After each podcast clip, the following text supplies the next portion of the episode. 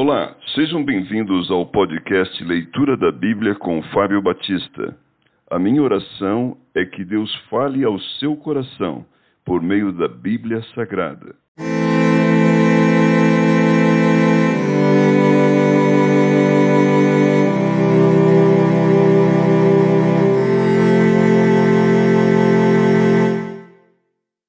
Ezequiel capítulo 41 Então me levou ao templo e mediu os pilares, seis côvados de largura de um lado e seis de largura do outro, que era a largura do tabernáculo. A largura da entrada, dez côvados, os lados da entrada, cinco côvados de um lado e cinco do outro.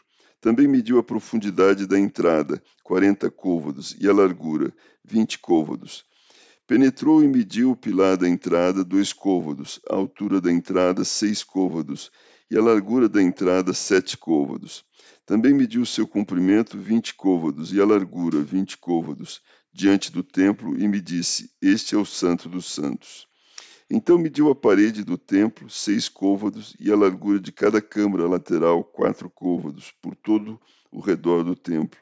As câmaras laterais estavam em três andares, câmara sobre câmara, trinta em cada andar e havia reentrâncias na parede do templo ao redor para as câmaras laterais, para que as vigas se apoiassem nelas e não fossem introduzidas na parede do templo. As câmaras laterais aumentavam em largura de andar para andar, correspondendo às reentrâncias do templo de andar em andar ao redor. Daí ter o templo mais largura em cima. Assim, se subia do andar inferior para o superior pelo intermediário e vi um pavimento elevado ao redor do templo.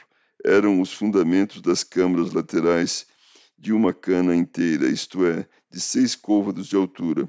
A grossura da parede das câmaras laterais de fora era de cinco côvados, e a área aberta entre as câmaras laterais que estavam junto ao templo e as células tinham a largura de vinte côvados por todo o redor do templo. As entradas das câmaras laterais estavam voltadas para a área aberta, uma entrada para o norte e outra para o sul. A largura da área aberta era de cinco côvados em redor. O edifício, que estava numa área separada do lado ocidental, tinha largura de setenta côvados. A parede do edifício era de cinco côvados de largura em redor, e o seu comprimento de noventa côvados. Assim mediu o templo cem côvados de comprimento, como também a área reparada, o edifício e as suas paredes, cem côvados de comprimento a largura da frente oriental do templo e da área separada de uma e de outra parte, sem côvados. Também mediu o comprimento do edifício que estava na área separada e por detrás do templo, e as suas galerias de uma e de outra parte, sem côvados. O templo propriamente dito, o Santíssimo, e o vestíbulo do átrio eram apainelados. As janelas de fasquias fixas superpostas estavam ao redor dos três lugares. Dentro, as paredes estavam cobertas de madeira em redor, e isto desde o chão até as janelas que estavam cobertas.